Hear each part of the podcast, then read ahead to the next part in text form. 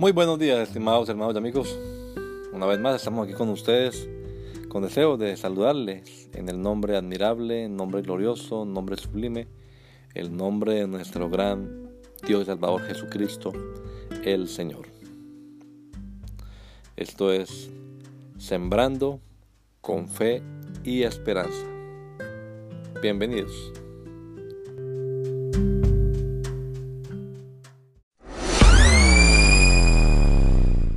El hombre. Y salió Jesús llevando la corona de espinas y el manto de púrpura. Pilato les dijo, este es el hombre. Juan 19:5. Jesús conquistó la victoria en su perfecta humanidad. Desde Génesis 3:15 se había anunciado de uno nacido de mujer que aplastaría la cabeza a la serpiente antigua, es decir, sería un hombre quien lo haría. Cuando estudiamos en tipología bíblica el caso de David y Goliat, podemos ver un cuadro de lo que ocurrió en el Calvario. Goliat tenía amenazado y aterrorizado al pueblo de Israel y la demanda era, denme un hombre que pelee conmigo. En ese entonces Dios le dio la victoria a los israelitas por medio de quien menos pensaban, un muchachito llamado David. Pero eso solo era sombra de lo que vendría en una realidad postrera. Satanás, cual gigante, se había enseñoreado del hombre y lo mantenía cautivo en la maldad. La Biblia, haciendo referencia a la crueldad de este gigante, dice que nunca les abrió la cárcel a sus cautivos. Pero llegó el hombre. Apareció el único a quien no pudo hacer caer con sus tentaciones. Y ahora ha llegado el momento cumbre de la historia. Dios le bendiga. Que el Señor Jesucristo nos regala a todos un hermoso día hoy gracia y paz. The man. Then came Jesus forth wearing the crown of thorns and the purple robe. And Pilate saith unto them, Behold the man. John 19 5. Jesus conquered the victory in his perfect humanity.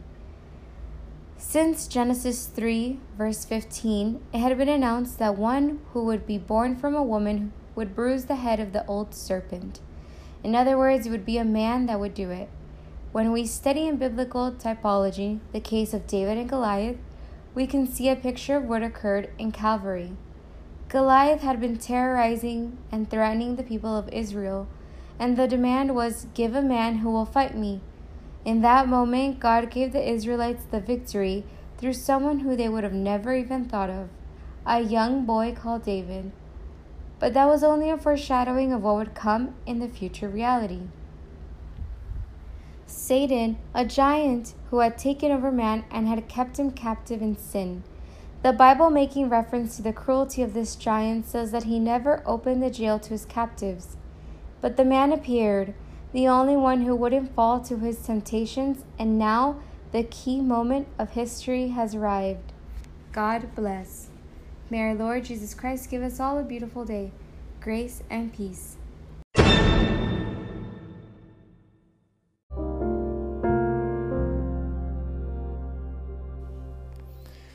La Iglesia Pentecostal Unida Latinoamericana en Baltimore nos estamos reuniendo en la 8301 Liberty Road.